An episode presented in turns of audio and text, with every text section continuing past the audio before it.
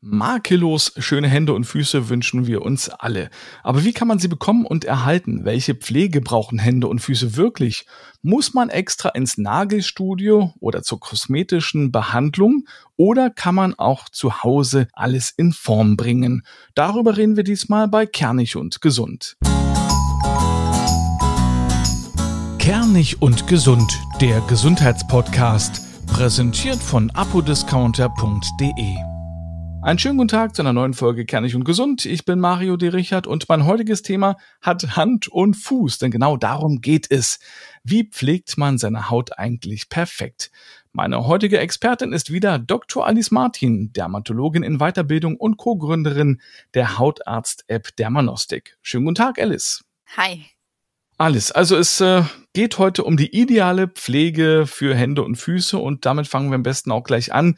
Viele Menschen vernachlässigen die Pflege der Füße. Dabei ist es ja absolut wichtig, dass man sich auch um die Füße kümmert. Warum?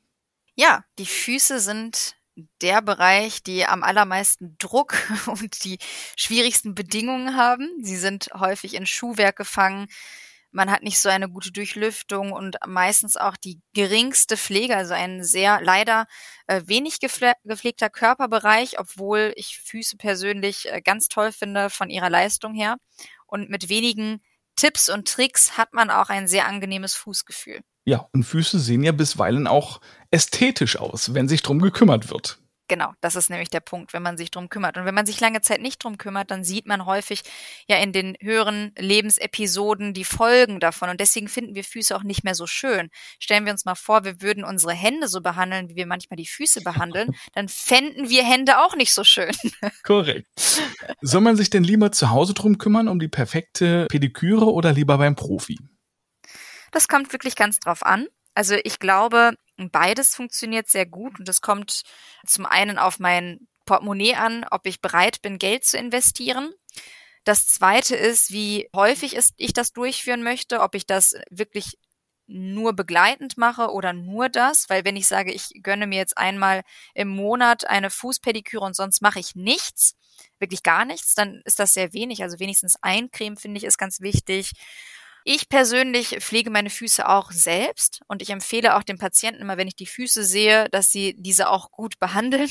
Und meistens, wenn man dann im Verlauf die Patienten und Patientinnen gesehen hat, dann meinten die auch, wow, äh, meine Füße sehen toll aus. Ja, sie haben ihnen ja auch Aufmerksamkeit gewidmet. Wie oft sollte man dann äh, zur Pediküre gehen? Du hast gesagt, also am besten wahrscheinlich jeden Tag eincremen, aber reicht dann einmal im Monat zur Pediküre oder muss man da einmal die Woche dran? Nein, also es reicht, wenn ich jetzt sage, ich gehe einmal im Monat und ich lasse die Nägel schneiden, äh, dann wird nochmal wegen der Hornhaut geguckt und so weiter, dann ist das wirklich gut. On top, es kommt jetzt auf das eigene Nagel, auf die eigene Nagelwachstumsgeschwindigkeit an. Also bei manchen wachsen die Nägel schneller als bei anderen. Im Schnitt sollte man schon alle ein bis zwei Wochen die Fußnägel schneiden. Ähm, man sollte auf jeden Fall die Füße ja, täglich waschen, das ist ganz wichtig, macht auch nicht jeder. Auch abtrocknen und auch nicht nur waschen, indem man das Duschwasser über die Füße laufen lässt, sondern aktiv, also auch in den zehn Zwischenräumen sein. Also all das ist wichtig. Das Eincremen ist ganz wichtig einmal täglich oder spätestens alle zwei Tage und dann auf die Schuhe achten. Also was benutze ich für Schuhe? Habe ich Absätze? Wenn ich Absätze trage, habe ich Polster, die die Druckverteilung ein bisschen entlasten. Weil es geht ja auch damit einher, dass ich nicht nur Verhornung habe, sondern nachher auch sogar Verkrümmungen von meinem, von meiner knöchernen Struktur.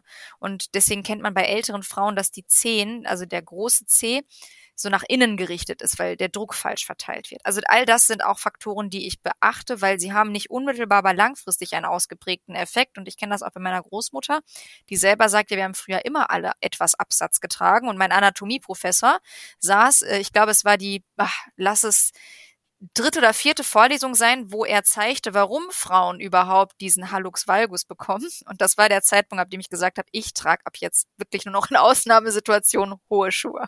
Ja, du sprichst also von dieser berühmten Hammerzehe, kann man noch ganz häufig sehen Richtig. bei Frauen, die häufig Absatzschuhe tragen. Man muss sich nur einige Models angucken, die schon einen Tick älter sind. Also da gibt's ja kaum jemanden, der nicht einen Hammerzeh hat. Richtig. Und das ist eben durch die falsche, ich nenne es trotzdem auch Fußpflege oder Fußverhalten. Was ist denn für dich die perfekte Routine? Also jetzt sprechen wir mal hier wie Influencer. Ähm, würdest du sagen, perfekte Fußpflege ist äh, Fußbad, Hornhaut weg, Peeling, Creme? Ja, äh, nicht täglich, ganz wichtig, sonst ist es zu viel. Aber die perfekte Fußpflege wäre einmal wöchentlich sich so 10, 15 Minuten Zeit für die Füße nehmen und dass man einfach schaut, wie schaut's mit den Nägeln aus, dass man die Füße massiert, dass man guckt, okay, habe ich irgendwo offene Stellen, gerade bei Menschen mit Diabetes, ja, können ja offene Stellen entstehen, ohne dass man das bemerkt und ohne dass es schmerzt. Habe ich irgendwo Fehlstellungen, habe ich Verfärbungen, sehe ich ein Muttermal, also auch das gehört zu meiner Fußpflege dazu, dass ich schaue, wie sieht die Haut aus da kann ja alles theoretisch auftreten. Wie sieht mein Nagel ganz genau aus? Sehe ich kleine Verfärbungen, Hinweis für eine Nagelinfektion? Ähm, Habe ich eingewachsene Zehennägel oder neigen sie dazu? Und das einfach einmal äh, in der Woche für so 10, 15 Minuten, das wäre eine optimale Aufmerksamkeit und dann würde ich sowieso regelmäßig daran denken, meine Schuhe entsprechend auszuwählen, sie zu lüften, bei den Socken aufzupassen, sie zu trocknen. Fußdeos gibt es. Also all das gehört für mich mit dazu, wenn man sich Gedanken darüber macht. Welche Produkte würdest du empfehlen zur Pflege der Füße? Also ist das dann so eine äh, berühmte Fußcreme, wo Urea drin ist? Die kann man sehr gut verwenden. Also gerade Urea mit zehnprozentiger, also zehnprozentige Urea hm, in einem Pflegeprodukt für die Füße führt dazu, dass die Hornhaut etwas reduziert wird. Ich würde nichts nehmen, was zu fettig ist, einfach weil ähm, Füße neigen dazu, genauso wie die Hände, dass vermehrt geschwitzt wird. Und gerade wenn ich mir die Handinnenflächen eincreme, wird es unangenehm. Gleiches gilt auch für die Füße. Mhm. Also das heißt, den Fußballen brauche ich theoretisch nicht mit zu fettigen Produkten eincremen. Eher den Fußrücken. Was ich auch empfehlen würde, wenn man zu sehr schwitzigen Füßen neigt, dass man schaut, welche Socken trägt man. Es gibt auch extra Fußdeos, die wie normale Deos etwas aluminiumhaltig sind und die Schweißdrüsen hemmen. Das unterdrückt dann die Geruchsbildung, weil nicht der Schweiß riecht, sondern die bakterielle Flora. Und man kann bestimmte Fußbäder nochmal machen, damit auch da die bakterielle Flora reguliert wird. Du hast die aluminiumhaltigen Fußsprays jetzt angesprochen und Aluminium war ja in den letzten, sage ich jetzt mal, zwei, drei Jahren fast auf dem Index. Alle haben geschrien, ah, ich will was haben ohne Aluminium. Gibt es leider kaum richtige Produkte. Ist das so ein bisschen wieder aus der Schusslinie gekommen? Ja, es ist wieder aus der Schusslinie gekommen, weil die Studienlage ist erstens nicht eindeutig und zweitens, wenn man sich vor Augen hält, wir essen ja häufig auch aus Aluminiumdosen, mhm. ja, sei es Thunfisch oder was anderes. Und auch da ist nachgewiesen, dass wir Aluminium dem Körper sogar von innen hinzuführen. Und jetzt sprechen wir von außen, also viele haben Angst wegen Brustkrebs. Da kann ich aber wirklich sagen, ich kann das und genauso wie auch viele andere ärztliche Kollegen nicht so bestätigen, dass wenn man jetzt Aluminium verwendet, deswegen Brustkrebs zum Beispiel auftritt. Es ist auch da ein, ein Zusammenschau an ganz vielen verschiedenen Sachen. Dann müssten wir auch äh, bei Cola oder bei Fanta oder bei egal welchen Sachen anfangen, drüber nachzudenken. Krebserregend, ja, nein. Natürlich, die, das ist ja schon bei Paracelsus, die Dosis macht das Gift. Und die Produkte, die wir auf dem Markt sehen, die haben eine sehr niedrige Konzentration und führen eben dazu, dass die Schweißdrüsen in ihrer Aktivität gehemmt werden. Jetzt staut sich da nichts nach innen an. Also viele sagen, ja, was passiert dann jetzt, wenn ich jetzt nicht mehr schwitze? Das ist schlecht für die Schweißdrüsen. Ich schwitze einfach an anderen Stellen. Punkt. so der Körper gleicht es aus. Nur ich schwitze dann nicht mehr im Achselbereich und das macht dann nicht mehr diese Schweißflecken oder ich schwitze weniger an den Füßen. Natürlich sollte ich auch on top gucken, warum schwitze ich? Habe ich das falsche Schuhwerk oder wie gesagt die falschen Socken? Lüfte ich zu wenig? Ähm, das sind Faktoren. Oder habe ich eine richtige Hyperhidrose, also dass mein Körper pathologisch, also krankheitsbedingt zu viel schwitzt. Das geht ja auch. Dann lass uns jetzt noch über die perfekte Nagelpflege an den Füßen sprechen. Also ich gehe regelmäßig zur äh, Pediküre, muss ich sagen. Und sie sagt immer, gerade schneiden. Wenn man selber macht, dann gerade schneiden und nicht rund. Mhm. Warum ist das so? Super. Das sagt sie hervorragend. Das liegt daran, dass wenn ich gerade den Nagel schneide, er dann auch im Idealfall gerade herauswächst. Wenn ich ihn rund schneide, steigt die Wahrscheinlichkeit, dass er in die Seiten reinwächst und dann habe ich einen Ungius incarnatus eingewachsenen Zehennagel. Das wird dann unschön. Manche Menschen neigen dazu, viele nicht. Aber einer der Faktoren, der das begünstigt, dass der Nagel einwächst, ist, dass man ihn rund schneidet. Das kann ja so optimal. Tun. Ja, ja, total. Und das kann sich entzünden. Also nicht so eine schöne Angelegenheit für die Betroffenen. Das Schuhwerk ist auch nochmal ein Faktor, wenn das drückt. Deswegen als Empfehlung für die optimale Nagelpflege ist zum einen natürlich nicht rund, sondern gerade schneiden, die Nagelhaut dran lassen, also sowohl bei den Händen als auch bei den Füßen, ein Nagelöl verwenden. Der Nagel ist sehr durchlässig, das wissen viele nicht, sogar durchlässiger als die Haut. Ja, und dann eben eincremen, also die restliche Haut drumherum. Dann geht's nach einer ganz kurzen Werbeunterbrechung weiter mit den Händen.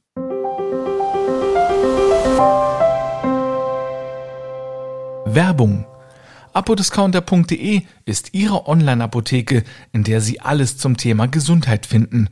Egal ob es um Medikamente, Nahrungsergänzungsmittel, Beauty oder Körperpflegeprodukte geht. Und das Schöne ist, es ist mega preiswert.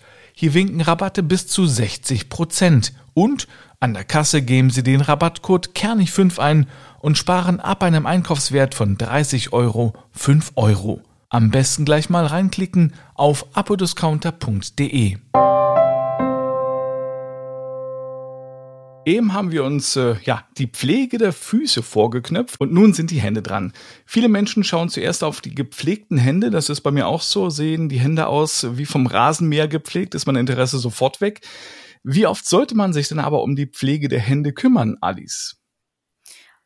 Es kommt auch bei den Händen sehr darauf an, was für einen Hauttyp habe ich. Ist der eher trocken? Äh, habe ich eher ja so allergische Reaktionen, Kontaktallergien? Wie sehen die Nägel aus? Also das heißt, ich schaue mir auch immer bei Patientinnen das Gesamterscheinungsbild der Hände an. Manche brauchen mehr Pflege als andere. Ich habe Glück. Ich bin tatsächlich einer der Hauttypen, die fast gar nichts machen müssen. Also Eudermie, normale Haut. Die, die eine trockene Haut haben, sollten mehr eincremen. Nichtsdestotrotz täglich darauf achten, wenn man die Hände wäscht, nicht zu heiß, nicht zu lange. Am besten rückpflegende Seifen verwenden. Auch jetzt haben wir hier äh, bei uns ein rückpflegendes Seifenöl, finde ich ganz toll. Hm, beim Abtrocknen eher abtupfen, nicht stark rubbeln und die Handrücken gut eincremen. Gerade im Winter, man vergisst die Hände, weil wenn es draußen kalt ist, ja, die, die Hände leiden am meisten und wir cremen die Handrücken sehr selten ein. Wie oft soll man denn cremen? Jeden Tag mehrmals? Ich würde schon empfehlen, dass man jeden Tag mindestens einmal die Handrücken eincremt. Die Innenflächen braucht man nicht. Man kann auch einfach Handrücken gegen Handrücken einmassieren. Und dass man, wenn man sich um die Nägel kümmert, auch immer ein kleines Nagelöl auf die Nagelhaut aufträgt. Das kann man auch täglich machen. Das stärkt die Nagelhaut und das stärkt auch das Nagelwachstum.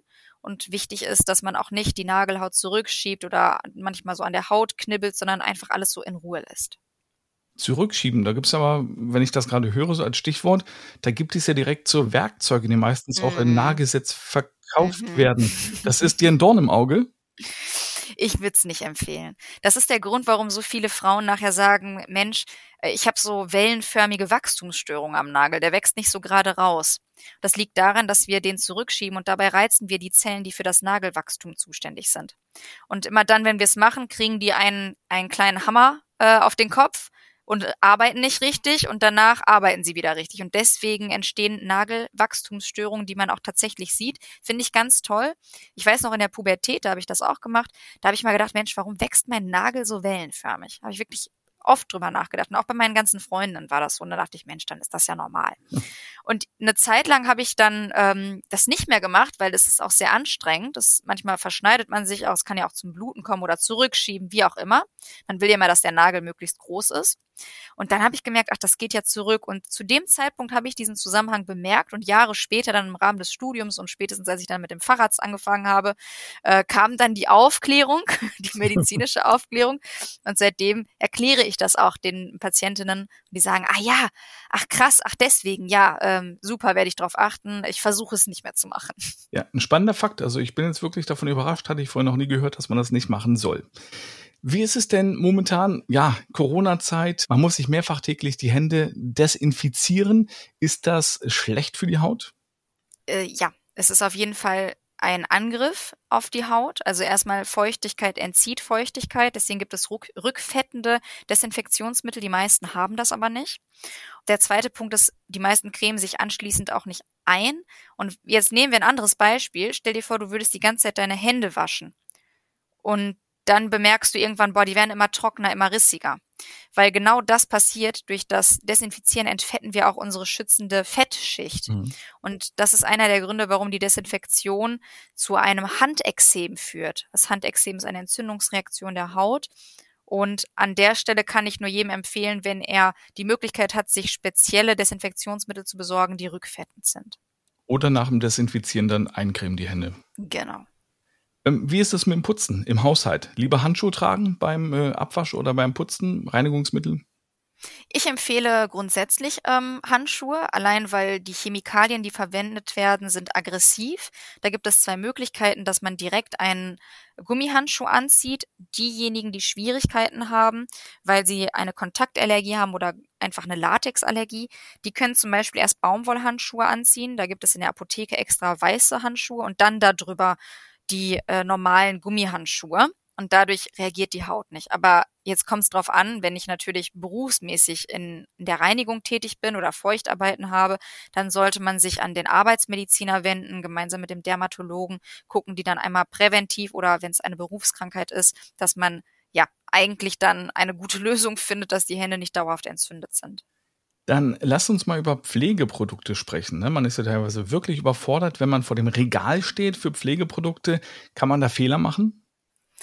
Ja, kann man. Also erst einmal ist auch da die Frage, was für eine Haut habe ich? Ist sie anspruchslos oder anspruchsvoll? Weil wenn sie anspruchsvoll ist, würde ich auf Duftstoffe verzichten. Also das ist ein wichtiger Faktor. Das zweite ist, was für eine Art von Gefühl möchte ich auf meiner Hand haben? Möchte ich, dass sie eher fettig glänzend ist oder möchte ich, dass es schnell einzieht? Wie ist meine Haut grundsätzlich beschaffen und was für Tätigkeiten unternehme ich? Wenn man sich unsicher ist, dann kann man auch ein Beratungsgespräch in der Apotheke zum Beispiel machen. Oder was wir auch gerne machen, ist, dass wir dem Patienten konkrete Produkte dann äh, in dem Arztbrief empfehlen. Ansonsten kann man einfach mal testen. Also das ist so das nächste. Auch da nehme ich gerne den Vergleich zur ähm, Textilindustrie. Mir kann ein T-Shirt von verschiedenen Firmen passen, aber ich will jetzt nicht fünfmal das gleiche T-Shirt haben, also entscheide ich mich am Ende einfach für das, was ich am besten finde, Preis-Leistungs-Verhältnis. Und genauso ist es auch bei Cremes. Sehr viele Cremes und sehr viele Firmen ähneln sich, ja, und das ist einfach der Markt. Es gibt nicht die eine perfekte Creme für jeden, sondern es ist immer wieder eine individuelle Entscheidung. Ja, also gebe ich dir absolut recht. Ne? Man muss halt gucken, fettet es eben zu sehr oder was ich zum Beispiel sehr häufig mache, es muss auch gut riechen. Ne? Wenn es schon kacke riecht, dann ja. Bin ich auch gleich abgestoßen. ähm, was macht man denn gegen besonders schwitzige Hände, zum Beispiel bei Aufregung? Ja, äh, schwitzige Hände, jetzt da unterscheidet man wieder, ist es krankheits, äh, also krankhaft oder ist es einfach nur ein bisschen schwitzige Hände? Wenn ich krankhaft bedingt die Hyperhidrose habe, wie an den Füßen, dann gibt es verschiedene Stufenschemata, also auch da wieder extra Deos oder Roller für die Handinnenflächen mit Aluminium. Dann gibt es extra Bäder, man nennt es Iontophorese, mit äh, so Impulsen, die die Zellen umpolen sollen, bis hin zur Botox-Behandlung, dass ich in die Hand Botulinumtoxin spritze und das hemmt die Schweißdrüsenbildung auch da kommt es wirklich drauf an, wie ausgeprägt ist es ähm, und bei welchem Arzt lasse ich mich dann beraten. Also es gibt Möglichkeiten, aber von einfach bis ne, invasiv, also mit Spritzen, muss ich immer individuell schauen. Jetzt sollte man sich aber nicht die Handflächen mit einem Deo-Roller mit Aluminium einrollen. Das ist Quatsch, oder? Nein, dafür gibt es extra Cremes mit Aluminium, die genau das behandeln. Auch in der Apotheke kann man hingehen und sagen, ich leide an sehr schwitzigen Händen. Was haben Sie? Dann gibt es Cremes, die man für die Handinnenflächen verwendet, die haben unter anderem Aluminium und die hemmen dann die Schweißdrüsenproduktion. Kann man Fehler beim Nagelschneiden machen? Äh, ja, kann man. Also man kann bei den Nägeln zum Beispiel zu viel schneiden, zu tief schneiden. Äh, an den Händen ist das nicht so ein großes Problem mit dem eckig versus rund, aber auch da empfiehlt es sich eher gerade, also eckig zu schneiden. Die wachsen seltener ein, die Nägel, weil wir keinen Schuh haben, der sozusagen die Haut von außen in den Nagel reindrückt. Mhm. Aber das sind so äh, Fehler, die man machen kann. Und viele wissen nicht, dass es im Nagelset zwei Scheren gibt. Das ist nicht, weil äh, der Nagelset-Hersteller sich denkt, auch eine Ersatzschere, sondern das eine ist für die Nagelhaut, das andere ist für den Nagel. Und wenn ich mit der Nagelhautschere den Nagel schneide, dann wird meine Nagelhautschere relativ schnell kaputt gehen. Ja, und ich persönlich finde nicht nur ungepflegte Hände katastrophal, sondern auch überpflegte Hände. Wenn da also ja vier Zentimeter lange Krallen dran sind, meistens alles künstlich, äh, da vergeht mir auch alles. Haben denn solche künstlichen Nägel Auswirkungen? Ja, sie können natürlich den darunterliegenden Nagel langfristig schädigen, verdünnen. Es kommt darauf an, welche Materialien ich verwende. Auch da, wenn man das im Ausland machen lässt, es gibt so viele Hersteller, nicht alle wären in Deutschland zertifiziert. Und ja, man kann sich das so vorstellen, es gibt schon einen Grund, warum alles so funktioniert, ohne dass man irgendetwas drauf tut. Also selbst bei Nagellacken kennt man das, dass der Nagel sich verfärbt. Ich würde regelmäßig die Gelnägel entfernen, schauen, wie der Nagel da drunter ist. Man kann dadurch auch mal äh, schwarzen Hautkrebs übersehen. Gibt es auch Studien zu. Weil was ich nicht sehe, kriege ich nicht mit im Verlauf. Und daher immer wieder Pausen machen und gucken, dass alles gut ist. Vielen Dank, Dr. Alice Martin. Schöne Grüße nach Düsseldorf. Bis zum nächsten Mal. Dankeschön. Ja, und Ihnen vielen Dank fürs Zuhören. Die nächste Folge Kernig und Gesund gibt es in einer Woche auf kernigundgesund.de und überall dort, wo es gute Podcasts gibt. Tschüss.